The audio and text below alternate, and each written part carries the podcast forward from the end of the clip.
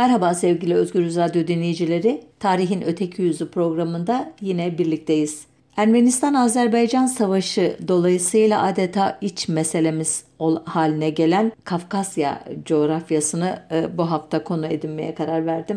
Dağlarını, ovalarını, insanlarını ve bazı e, tarihsel olayları elimden geldiğince bir e, puzzle'ın parçaları gibi yan yana getirmeye çalışacağım. Elbette pek çok eksik kalacak her zamanki gibi.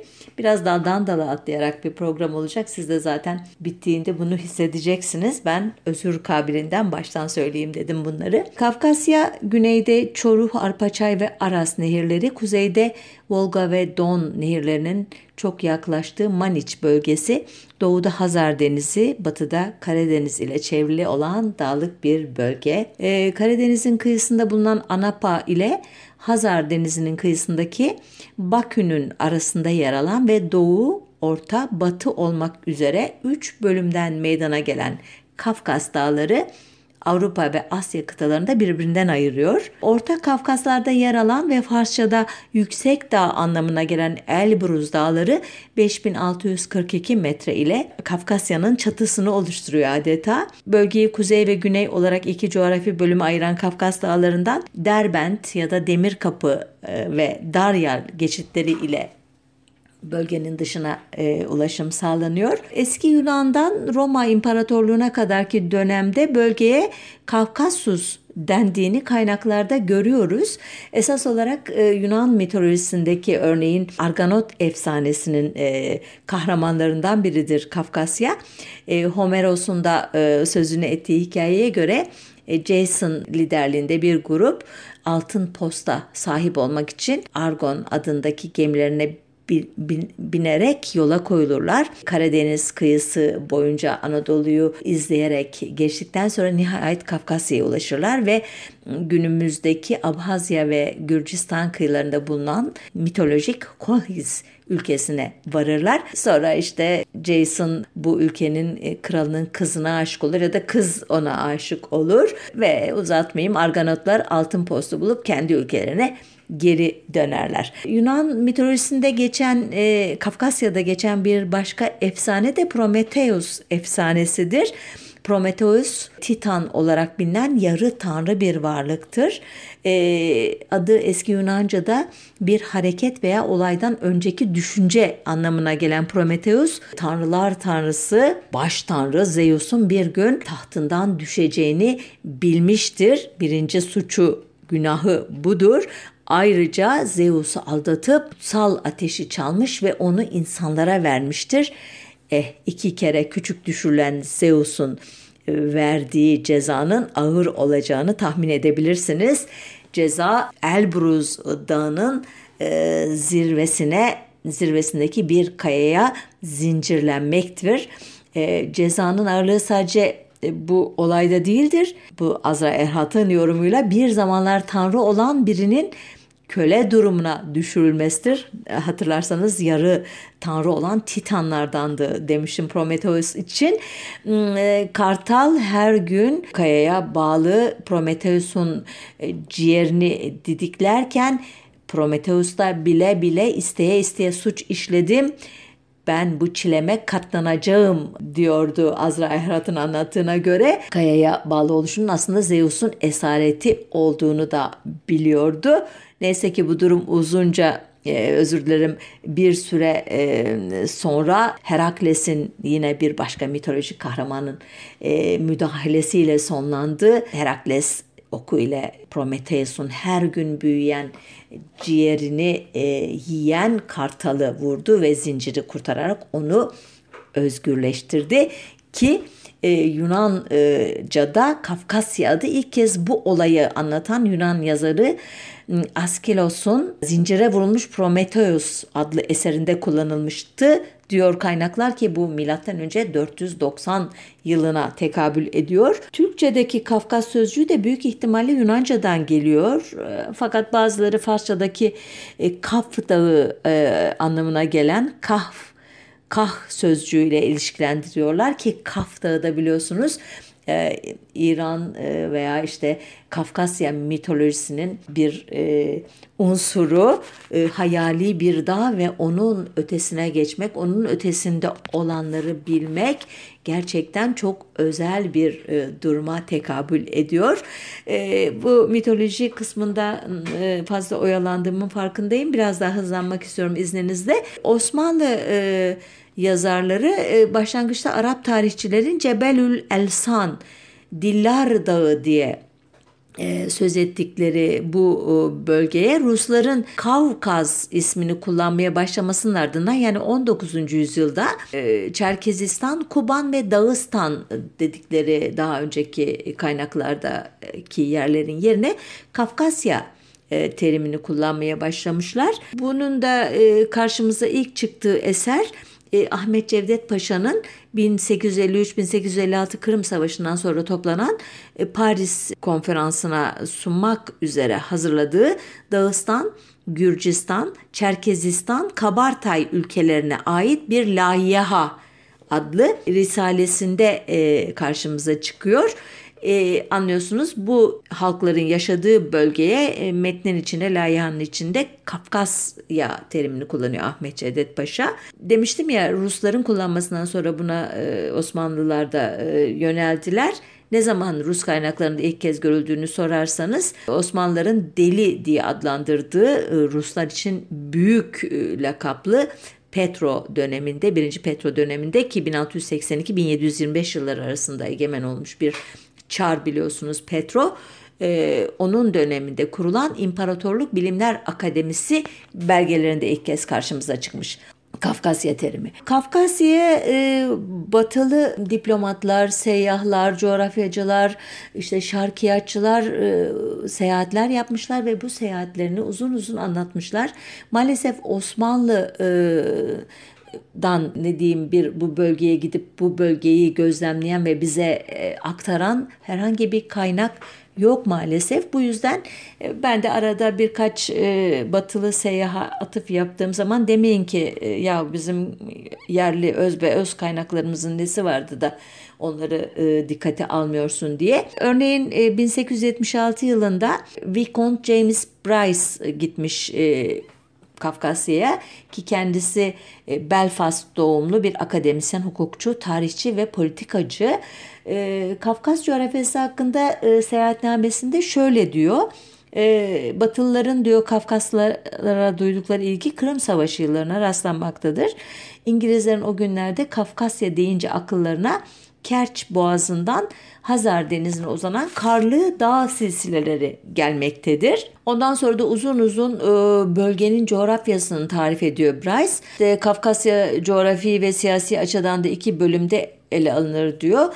E, bugünkü Gürcistan, Azerbaycan ve Ermenistan'ı kapsayan Güney Kafkasya için Batı dillerinde Trans, Transkafkasus, Rusça'da Zakavzaz e, Kazya özür dilerim e, okuyamadım doğru dürüst. Osmanlıca ve Arapçada da Maverayı Kafkasya terimi geçiyor ki bu Kafkas ötesi anlamına gelen e, terimler hepsi bunların. E, bu bölgede e, Bryson ve diğer seyyahların da altına çizdiği gibi e, sayısız etnik grup yaşıyor ki bugün e, pek çok araştırmacıya göre dünyanın en zengin e, etnik çeşitlilik açısından en zengin ikinci bölgesi. Ee, birinci zengin bölgesi Güneydoğu Asya e, ya da Hindistan, e, Hindistan alt kıtası denilen bölgeler diye e, biliyorum ama inanın e, kontrol etmedim şimdi ama ikinci olduğunu buranın biliyorum onun için söylüyorum sizlere. Bu zenginliği tarif etmekte faydalı olacağını düşünerek 1926 yılında Sovyet Sosyalist Cumhuriyetler Birliği iken bölgeye yapılmış bir nüfus sayımına dayalı haritayı görmüştüm. O haritada tam 47 etnik grup sayılıyordu ki bunların nüfusça en büyüklerini e, hepiniz biliyorsunuz. Gürcüler, Azeriler, Ermeniler, Megreller, Lazlar, Abazlar, Acarlar, Svanlar. E, bunlar e, Güney Kafkasya'da yaşayanlar. Kuzey Kafkasya'da ise Adigeler, Abaz, Abazinler, Kabardeyler, Karaçay, Malkarlar, Osetler, Çeçenler, İnguşlar ve Dağıstanlılar diye hepinizin adlarını şu veya bir şekilde duyduğunuzu sandığım e, etnik gruplar yaşıyor ama dediğim gibi 47 e, grubun saymaya kalksam epeyce zamanımızı alacak. Bölgede 1990'larda yapılan e, nüfus sayımı verilerine göre e, Kuzey Kafkasya'da 6-7 milyon, güneyde 16-17 milyon olmak üzere 22-24 milyon kişi yaşıyor idi. E, son e, yıllara dair böyle sağlıklı bir nüfus sayımı e, bulamadım. Özür dilerim. Bunu elbette yıllık %2 binde ikilik özür dilerim bir artışla hesaplarsanız e, sanıyorum aşağı yukarı bir rakama ulaşırsınız. Sonuçta binlerce yıldır aynı coğrafyayı paylaşan bu etnik gruplar maalesef özellikle milliyetçilik ideolojisinin de ortaya çıktığı işte 18-19. yüzyıllardan itibaren bu bölgede maalesef dostluktan ziyade düşmanlık biriktirmeyi başarmışlar ki bugün bu programı yapmama neden olan Dağlık Karabağ üzerindeki Azeri-Ermeni e, çatışması da bu milliyetçiliğin e, vardığı en üst noktalardan biri e, takdir edersiniz ki. Şimdi Kafkasya deyince işte Gürcüler, Azeriler, Ermeniler vesaire diye başladım saydım ama Rusları anmamak hem şey stratejik açıdan yanlış olur hem de gerçekten e, tarih e, metni oluşturan bir kişinin yapmaması gereken bir hata. Çünkü e, bölgenin kaderini belirleyen halkların başında da Ruslar geliyor. Elbette e, İranlılar, Farslar ve Osmanlıların da dolaylı olarak bölgenin şekillenmesinde etkisi olduğunu e, söylemiş varsayın beni zaten biraz ilerleyen bölümlerde bunlara da değineceğim. E, Slavların bir kolu olan Ruslar 10. yüzyılın sonlarında Hristiyanlığı kabul etmişler. İlk örgütlenmelerini knezlik yani prenslik şeklinde yapmışlardı.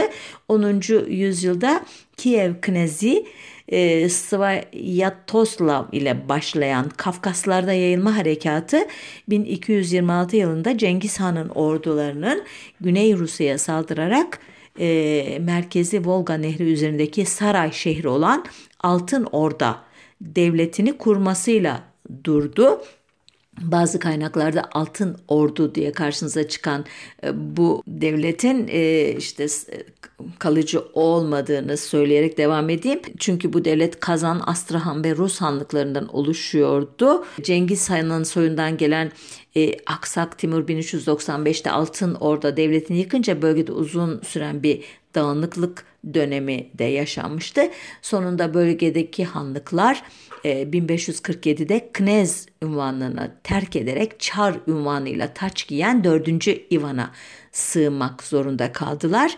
Ee, Ruslar Kafkaslarda ilerlerken dikkatini batıya çevirmiş olan Osmanlı e, e, nesi sultanı padişahı Kanuni Sultan Süleyman Rus tehlikesine karşı tedbir olarak Don ve Volga ırmaklarını bir kanalla birleştirmek isteyen Sokullu Mehmet Paşa'nın projesini ciddiye bile almamıştı.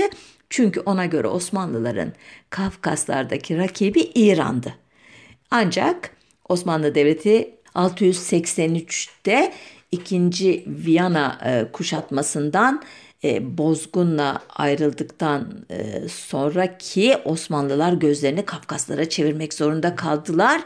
Ancak çok geç kalmışlardı çünkü Kafkasya'daki Çerkes ve Çeçen beyleri hakimiyetlerini ilan etmişlerdi. E, 1762'de tahta çıkan Çariçe II. Katedina aman karıştırmayın 1711 e, Prut Savaşı'nda Baltacı Mehmet Paşa'yı ayarttığı iddia edilen değil o birinci idi.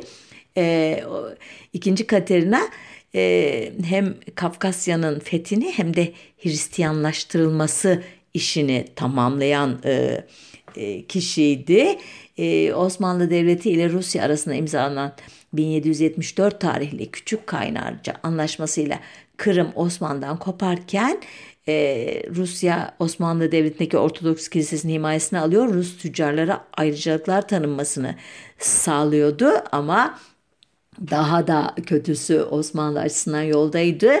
E, 1801 yılında 1. Alexander döneminde Tiflis, Bakü, Nahçıvan ve Erivan Rus egemenliğine girdi. Böylece Rus Çarlığı Osmanlı Devleti'nin komşusu oldu. Ama Rus yayılması e, bununla da durmadı. 1810'da Azerbaycan'a yönelen Rus orduları 1814 ve 1826'da İran'daki Türk asıllı Kaçarları yenerek tüm Kafkasya'nın Rus hakimiyetine girmesini sağladılar. Daha da kötüsü yoldaydı. 1827'de Osmanlı donanmasının e, Yunanistan'daki Navarin'de yakılmasıyla başlayan Osmanlı-Rus gerginliği Rusların Batı cephesinde Edirne'yi, Kafkas cephesinde ise Sohum, Kars ve Erzurum kalelerini almalarıyla sonuçlandı. Ve bu durum 1829 Edirne Anlaşması'yla da resmileşti. Sohum Kalesi ile ilgili bir e, seyahatnamede e, okuduğum birkaç cümleyi aktarmak istiyorum izninizle. Sohum e, 1454'ten itibaren e, Osmanlı egemenliğindeydi. E, o tarihlerde 6000 e, kişi e, ile başlamıştı Osmanlı hakimiyeti. E, bu hatıratı yazan Fedoroviç adlı şahıs 1830 yılında yani Edirne Anlaşması'ndan bir yıl sonra artık Sohum Osmanlıların değilken ki halini şöyle anlatmış. E, dikdörtgen şeklinde sert taşlarla yapılan kale harabeye dönmüştü. İçinde iki köhne kışla, hastane, dükkanlar, komutanın evi, Sohum garnizonundaki iki piyade bölüğüyle topçu komandolar vardı. Hastalık ve mutsuzluk insanların yüzlerinden okunuyordu. Zira her sene birçok insan sıtma hastalığından ölüyordu. Osmanlı-Rus savaşları başlı başına bir program konusu olabilir ama bundan özetin özeti şunu söyleyebilirim. Bu tarihten sonra Rus Çarlığı ile Osmanlı İmparatorluğu arasındaki savaşların hepsini Ruslar kazandılar. Peki Rus egemenliği altındaki Kafkasya'da e, nasıl bir yerel e, direniş vardı? Rus egemenliğini böyle e, kolayca içlerine sindirebilmişler miydi Kafkas halkları diye sorabilirsiniz. Aslında sindirememişlerdi. E, Rusların güçlü Ortodoks e, gelenekleri aslında e, pagan inançların hala ortadan kalkmadığı Kafkasya için fazlasıyla ne diyeyim sınırlayıcıydı, yabancı idi. İslamiyet de bu bölgeye çok geç girmişti. Hatta o kadar geç ki 1785-1794'te İmam Mansur liderliğinde e, Nakşibendilik, Kadirilik üzerinden kökleştiğini e, söylemek mümkün. Ve e, İslami İslamiyetin bu şekilde örgütlenmesinden sonra e, pagan e, olarak karşı durdukları Ortodoks inancına bir de e, İslamiyet perspektifinden karşı durmaya başladı yerel halklar ki bu direnişi müridizm diye tarih yazıcıları adlandırıyorlar. E, ilk direniş İmam Gazi Muhammed ve Hamza Bek e, tarafından e, başlatılmıştı. Ama bizim ülkemizde de en çok tanınan müridizm lideri Şeyh Şamil'dir bildiğiniz üzere. Bu James Bryce'a göre e, Şeyh Şamil bir avardı. Lezgilere e, yakın e, bir e, kol bu avarlar. Kendilerine özgü bir dilleri vardı diyor ve ama e, yazılarında belgelerinde Farsça e, kullanarak bu dillerini yazıyorlardı diyor Bryce. Ki bu konuda bazı tartışmalar vardır Şeyh Şamil'in kökeni konusunda ama bugün Dağıstan'a gidildiğinde Dağıstan e, e, mitoloji ne diyeyim tarih yazımında mitoloji nereden çıktı tarih yazımında e, Şeyh Şamil'in Avar kökenini kabul eden çok yaygın bir e, şey var akım var. E, Şeyh Şamil üzerine çok çok durmayacağım ama hızlıca onun direnişinin bazı köşe taşlarını sizlere aktarmak istiyorum. Çünkü bugün Kafkasya'da bu Ermeni-Azeri çatışması e, e, patlak verdiğinde hemen e, milliyetçi mukaddesatçı e, e, çevrelerde özellikle e, sosyal medya üzerinden bir Şeyh Şamil güzellemesi ve Şeyh Şamil'in aslında hikayesini çarpıtarak oradan bir kahramanlık e, destanı üretmeye e, çalıştığı bazı kesimler e, halbuki Şeyh Şamil'in hikayesi de öyle e, bizde çok iyi bilinmiyor. Bildiğini iddia edenler de aslında çarpıtarak aktarıyorlar. E, çok büyük bir e, kahramanlık, başarı öyküsü değil hatta büyük bir yenilgiyle sonuçlanmış bir e, direniş Şeyh Şamil'in e, mürit, müritleriyle birlikte başkaldırısı Ruslara ki 1834-1843 e, yılları arasında uzun bir süre e, Rus zorbalığına karşı savunmada e, olmuş. 1843-48 arasında saldırı pozisyonuna geçmiş görünüyor ancak hemen akabinde 1849 ve 1856 arasında naibi Hacı Murat e, iddialara göre Şeyh Şamil ile bazı görüş ayrılıkları yaşıyor. Şeyh Şamil taraftarlarına göre ona ihanet ediyor. Sonra e, Ruslara esir düşüyor ve 1852'de de öldürülünce hareket çok ciddi bir ölçüde darbe yemiş oluyor. 1853-1856 Kırım Savaşı biliyorsunuz o Osmanlı İmparatorluğu açısından da çok önemli bir dönüm noktasıdır. Ruslara karşı Avrupalı güçlerin, İngilizlerin, Fransızların e, desteğini alan Osmanlı e, İmparatorluğu savaştan e, galip ayrılmış ve bir anlamda Avrupa masasına bu e, vesileyle dahil edilmiştir ama savaş masrafları e, bütçede büyük e, delikler açmış. E, çok büyük ölçüde borçlanmalara girmiş devlet ve bunun sonucu da 1875'teki moratorium olmuştur. Ardından da 1881 düğünü umumiye kadar giden o çöküş bu Kırım Savaşı masraflarıyla devletin başına açılmıştır demek mümkün.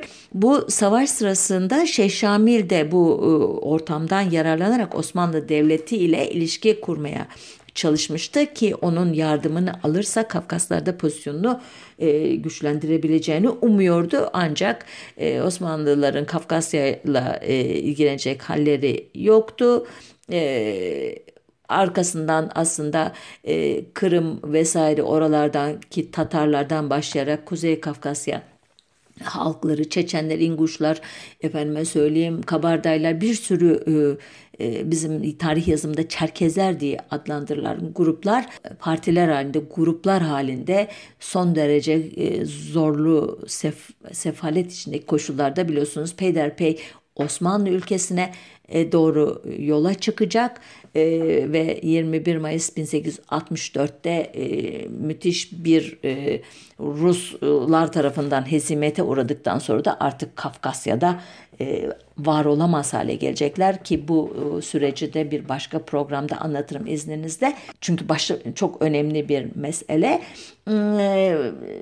Bu göçler vesaireler olurken Şeyh Şamil aslında 1856 yani savaş sonrası e, ve 58 arasında gücünü iyice kaybetmişti. Sonuçta Ruslar tarafından kuşatıldı. 25 Ağustos 1859 tarihinde e, Rus komutanı Kont Baryatinski'ye teslim oldu. Buna dair böyle çok e, güzel iki tane de tablo vardır. Sosyal internette araştırırsanız bulursunuz. E, Ruslar e, şey Şamil iyi davranmışlar. E, ama e, Moskova'nın batısındaki Kaluga şehrinde zor, zorunlu ikamete tabi tutmuşlar. Tabi doğal olarak kendilerine yıllardır kök söktüren bu e, yerel e, direniş liderini e, bundan daha da fazla toleranslı davranamazlardı. 21 Mayıs 1864 sürgünden itibaren de dediğim gibi Kafkasya tamamen Rus hakimiyetine girince artık Şeyh Şamil'in veya Müridizm hareketinin de yapabileceği bir şey kalmadı. Ee, Şeyh Şamil 1869'da kendi isteğiyle Kiev'e gidiyor. 1870'te Çar'a başvurup e, haca gitme izni alıyor ondan. E, geriye dönüşünü de garanti etmek için çok eski bir gelenek olan iki oğlunu Çar'a ne diyeyim rehin olarak e, bırakıyor. Hacca giderken önce bir İstanbul'a uğruyor. O sırada tahta e, Abdülaziz var. Onunla bir kısa görüşme yapıyor. Sonra işte hac yolculuğuna devam ediyor ve uzatmayayım 4 Şubat 1871'de Medine'de ölüyor. Cennetül Baki mezarlığına gömülüyor ancak Vahabilerin mezar taşına karşı olması yüzünden bugün Şeyh Şamil'in mezar yeri belli değil. Bir makam mezarı gibi herhalde bir yere taş konmuş olduğunu e, söylüyorlardı. Ben görmedim gör şeyini. Belki de daha görkemli bir mezar da yapılmıştır ama neresi olduğunu bilmek mümkün değil Vahabi mezarlıklarında. Buradan böyle biraz e, kocaman bir adım sayılabilir. 30 yıl kadar ım, ileriye götürmek istiyorum sizi. 1905 yılında ım, Port Arthur'da Japonlar karşısında Ruslar yenildikten sonra ki 1904 e, Rus-Japon savaşından söz ettiğimi anlamışsınızdır.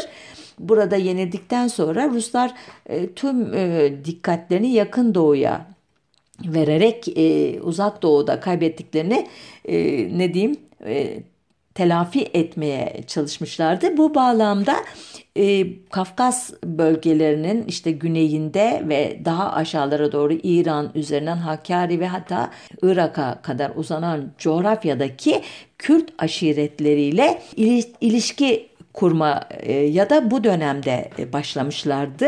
İran, Afganistan ve Tibet hakkındaki 1907 e, tarihli Rus-İngiliz anlaşması da Rusya için adeta dış politikada bir hayat öpücüğü olmuştu. Bu yıllar biliyorsunuz Osmanlı İmparatorluğu'nda da çok önemli siyasal olaylar oluyor ki bunlardan en belirici olan 23 Temmuz 1908'de İttihatçı Taşnak İttifakı'yla tahttaki ikinci Abdülhamit'e 31 e, yıl e, süren istibdat rejimini sonlandırmaları ve e, 1877'de e, rafa kaldırılmış olan kanun esasiyi ve onun e, ayrılmaz parçası olan meclis mebusanı tekrar açtırmaları idi. Bu İttihat Terakki'nin e, dolaylı yoldan artık siyaseti belirlemeye başladığı e, dönemde Kürt e, aşiretleri de Kürt e, toplumu da diyeyim ya da yeniden imparatorlukla Abdülhamit artık olmadığına göre merkezle ilişkilerini yeniden tarif etmek ihtiyacı duydular. Ki Abdülhamit döneminde biliyorsunuz 1891-92'de kurulan hem aşiret mektepleri hem daha önemlisi Hamidiye alayları yoluyla Kürt e, aşiretleri e, Osmanlı İmparatorluğu'na değil adeta padişaha doğrudan bağlanarak çok farklı bir örgütlenme içine e, sokulmuşlardı.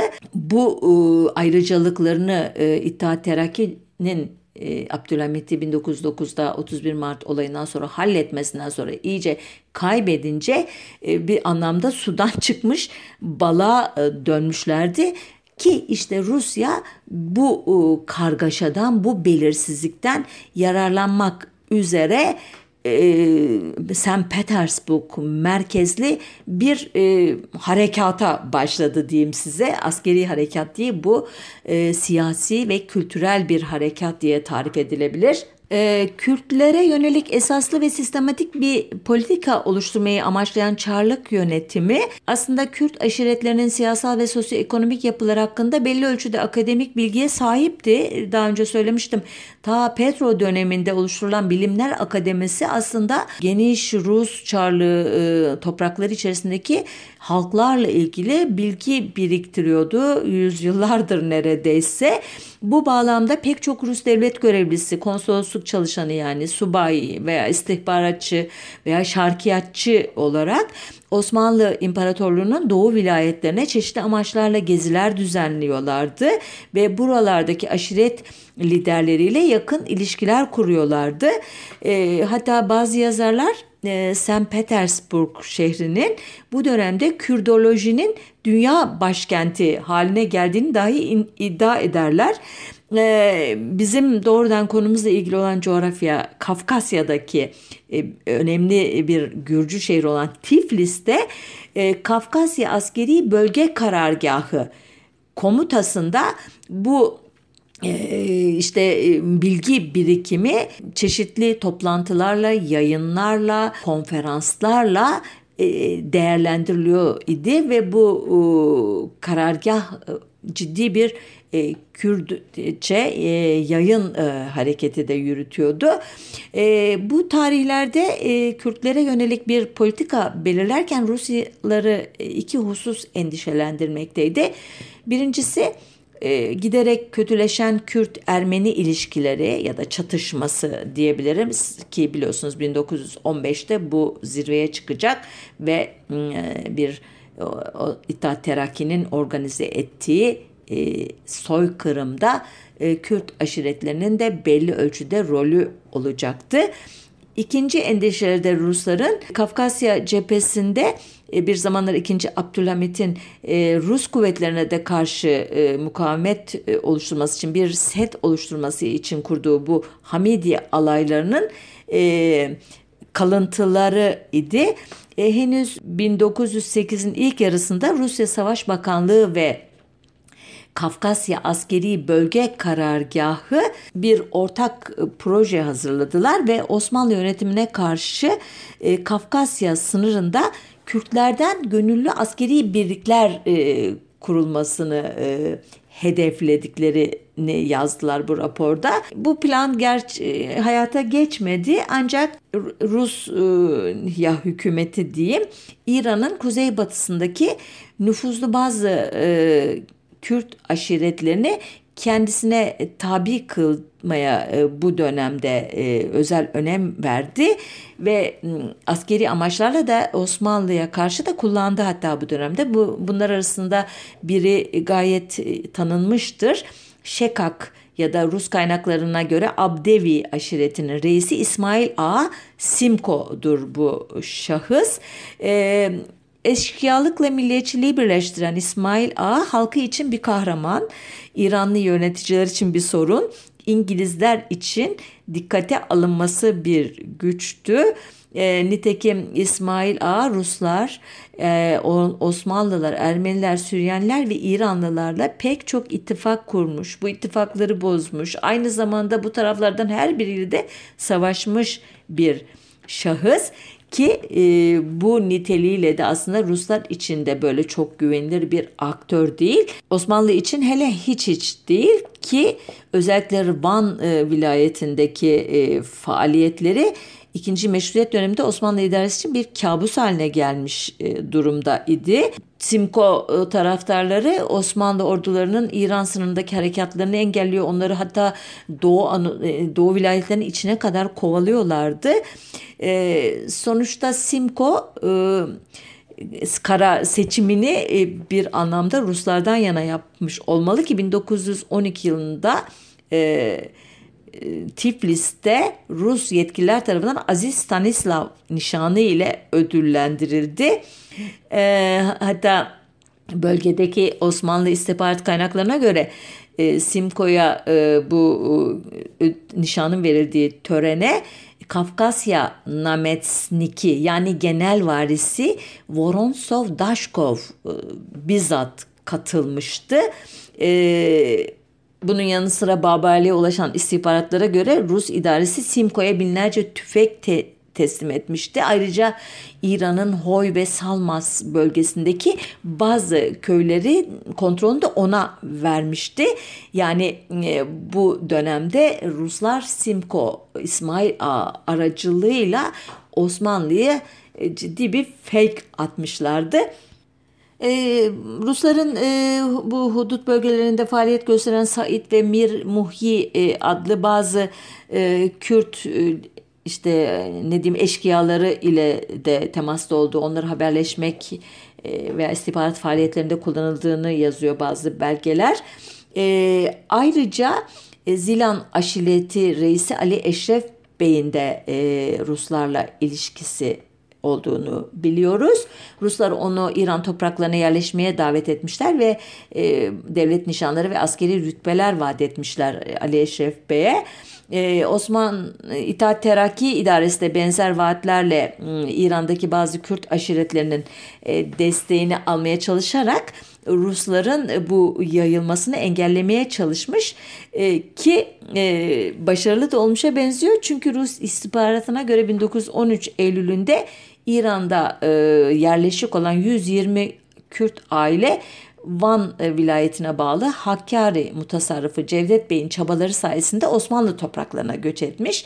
E, tersi göçler de var elbette o tarihlerde. Örneğin en büyük aşiretlerden biri olan Hayderanlı reisi Hüseyin Paşa da Rus yetkililerden destek arayan e, bölgesel figürlerden biri. E, 1908'den sonra işte Hamidiye alayları e, lağvedildikten sonra daha doğrusu adları değiştirerek aşiret alayları olarak orduya bağlandıktan sonra Hüseyin Paşa da önemli bir Hamidiye komutanı e, birden o da e, tabanını ve işte saygınlığını kaybettiğini düşünerek e, kendisine bir başka kalkan arıyor. Sonuçta Hüseyin Paşa hayatının Osmanlı e, tarafından tehdit altında olduğunu düşünerek Emin Paşa ve Timur Paşa gibi diğer e, önemli yandaşları ile birlikte Rus nüfuz bölgesinde yer alan Maku Hanlığı'na e, göç ediyor ki Maku Hanlığı İran'ın Hoy vilayetine bağlı bir yerleşim yeri. Buradaki Rus idareciler tarafından son derece sıcak karşılanıyor Hüseyin Paşa e, Rus vatandaşlığına kabulünü istiyor e, ve kendisinin Osmanlı sınırına yakın bir yere iskan edilmesini talep ediyor. Ancak Ruslar e, o kadar da macera perest değiller. E, bu Haydaran aşiretinin İran veya Rusya'daki bir bölge yerleştirilmesinin ileride e, hem e, Osmanlı Devleti ile sorunlara neden olacak hem kendileri açısından bir e, ne diyeyim iktidar meselesi e, yaratacağını düşünerek bu talebe cevap vermiyorlar. E, Rusların da e, güneyde de yani Musul vilayetinde de e, temasları olduğunu biliyoruz. Örneğin Talabani, Zengene ve Hamavent aşiretlerini temsilen Şeyh Muhammed Ali Bağdat'taki Rusya Başkonsolosluğuna 30 bin ailenin e, Rus vatandaşlığına geçmeyi talep ettiğini bildirmiş göya e, şeyhin e, temel rahatsızlığı kanunu esası ve hükümetin Ermenilere yakınlaşması imiş e, Rus kaynaklarına göre. E, konsolos e, merkezle yaptığı görüşmelerde e, bir Osmanlı-Rus savaşı çıkarsa e, ki savaş tamtamları çalıyor o sırada biliyorsunuz. Bu aşiretlerin hangi tarafı seçeceği veya tarafsız kalıp kalmayacağı sorularını e, cevap aramasını istiyor merkez. E, konsolos da bu konuda kesin bir cevap e, veremeyeceğini söyleyince bu talepler yanıtsız bırakılıyor. E, aslında esasen bu dönemde e, Osmanlı İmparatorluğundan ayrılarak bağımsız bir Kürt devleti kurulması için Ruslar nezdinde en büyük e, çabaları gösteren e, politik aktör Bedirhan e, Ni ailesinden Abdurrezzak Bedirhan Bey ama onu bu programda anlatmayacağım size çünkü başlı başına önemli bir konu e, hakkını e, ver, veremeyiz 5-10 dakikalık bir zaman içerisinde. Bundan sonrası e, aslında çok e, önemli olayların e, yaşandığı Cihan Harbi yılları e, Enver Paşa'nın e, 93 Harbi diye bilinen 1870 7-78 Osmanlı-Rus Savaşı'nda Rusların eline geçmiş olan Kars ve Ardahan'ı geri almak için e, Sarıkamış kasabasındaki Rus garnizonuna karşı 21 Aralık 1914'te başlattığı umutsuz harekatta e, on binlerce Osmanlı askeri kara gömüldükten buzdan heykeller haline geldikten sonra e, Ruslar bir süre hareketsiz kalmışlardı biliyorsunuz. Ancak e, bu e, hareketsizlik e, uzun e, sürmedi. 18 Şubat 1916'da General Yakov'un komutasındaki iki Rus tümeni Rize, Sürmene ve Of'tan başladı. Trabzon, ardından Van, Muş, Erzurum, Erzincan'ı işgal etti ve bu tarihten e, e, sonra işte yaklaşık iki yıl e, bu bölgeler Rus işgalinde kaldı. E, bu yıllarda yaşananları izninizle başka bir e, programda anlatayım. E, haftaya tekrar buluşmak umuduyla e, sağlıcakla kalın.